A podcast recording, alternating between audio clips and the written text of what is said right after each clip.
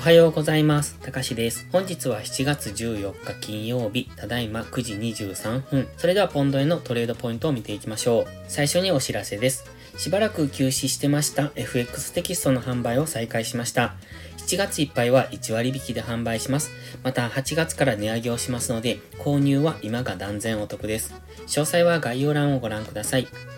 それではポンド円の冷やしから見ていきましょう。昨日の冷やしは大きめの陽線となっております。その前の陰線と同じぐらいのサイズになってきてますね。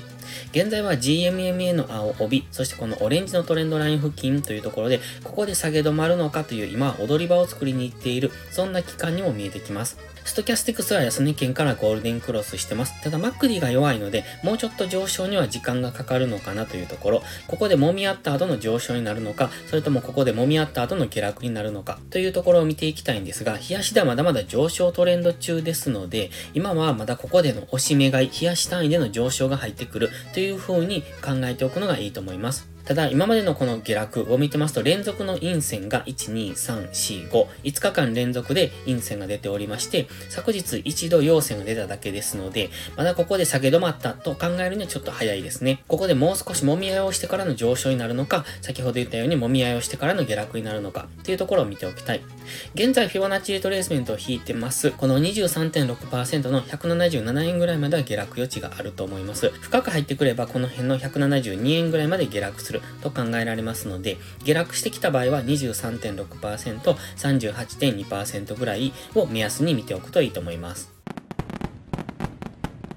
では4時間足です。4時間足の目線切り替えポイントはこのオレンジのラインです。若干割ってるんですけれども、まだこれは継続と見ております。1時間足はこの紫の点線ですので、今1時間足の目線は下、1時間足は綺麗に下落トレンドを作ってます。4時間足ではまだ上昇トレンドの途中、まだ現在のところでは上昇トレンドを明確に崩してはいないとは考えておりますので、今1時間下、4時間上で分かりにくい動きになってきているというところですね。ですので、この1時間足の目線切り替えポイントの181.8ぐらいと、加減が180円ぐらいですね。この昨日の安値ぐらいのところでのレンジになる可能性を考えておきたい。上抜ける場合は、まずはこの GMMA の青帯を上抜けていかないといけませんので、まずは4時間足の GMMA を上抜ける。そこからの上昇ですね。そうすると184円ぐらいまでは上昇していくと思いますが、現在は基本的に下落トレンドの途中ですので、今 GMMA に接触、そしてストキャスティクスも高値圏というところで、ここから一旦下落になるのかなという、そんな印象が持てますね。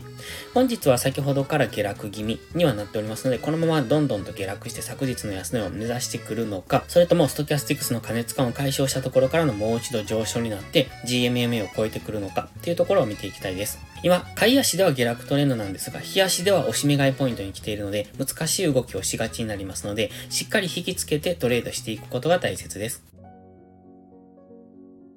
では1時間足です。現在はフィボナッチリトレースメント38.2%付近から本日急激に円高が進んでおります。もう一段上昇するのであればこの緑のゾーンぐらいまでとは考えていたんですけれども、現在のこの下落の仕方を見ているとここまでは到達せずに下落していきそうですね。その場合は昨日の安値ぐらいまで下がってくるのを見ておくといいと思います。そこでダブルボトムでの上昇になるのかというところですね。今1時間足のストキャスティクスは高値圏に張り付いてました。4時間足もストキャスティクスは高値圏にありましたので、まずはこれが解消するのを待つのがいいですね。1時間足のストキャスティックスが少なくとも安値圏に入ってくるぐらいまでは下落傾向になるのかなと。で、そこからの次の反発を見ておくといいと思います。まずは今強く下げてきてますが、昨日安値ぐらいまで下がってくるかどうかというところ、下がってくればそこでのダブルボトムからの上昇っていうのをイメージしておく。ただし昨日の安値を明確に下抜けてくると、先ほど言いました177円ぐらいまで下落すると考えられますので、その辺を見ておくのがいいですね。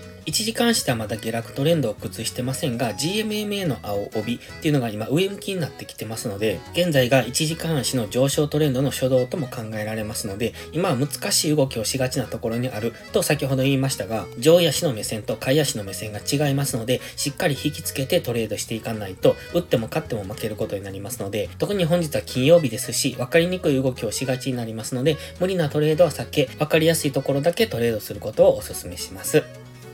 それでは本日は以上です。この動画が分かりやすいと思ったらいいねとチャンネル登録をお願いします。そして最後にお知らせです。YouTube のメンバーシップではトレードスキルを鍛えるための丁寧な解説動画を毎週更新しています。トレード上達のために欠かせないスキルアップをご希望でしたらメンバーシップをご検討ください。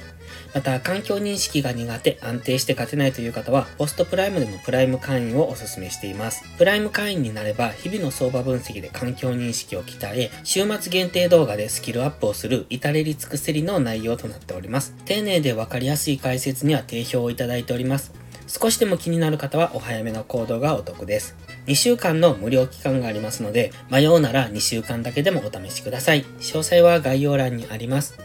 それでは本日も最後までご視聴ありがとうございました。たかしでした。バイバイ。インジケーターの使い方解説ブログを書きました。GMMA、ストキャスティクス、 MACD の使い方について詳しく書いてます。まずは一度目を通してみてください。きっとスキルアップのお役に立てると思います。インジケーターは何気なく表示させるのではなく、理解して使いこなすことが大切です。また、インジケーターを使ったエントリー手法のテキスト販売を始めました。こちらは初心者から中級者向けですが、初心者の方向けの初級編もご用意しています。勝つための聖杯なんてありません。だからこそ地味にコツコツとスキルを積み上げていくものです。このテキストはそんな方のお力になれると信じています。せっかく FX を始めたのですから明るい未来を夢見て頑張りましょう。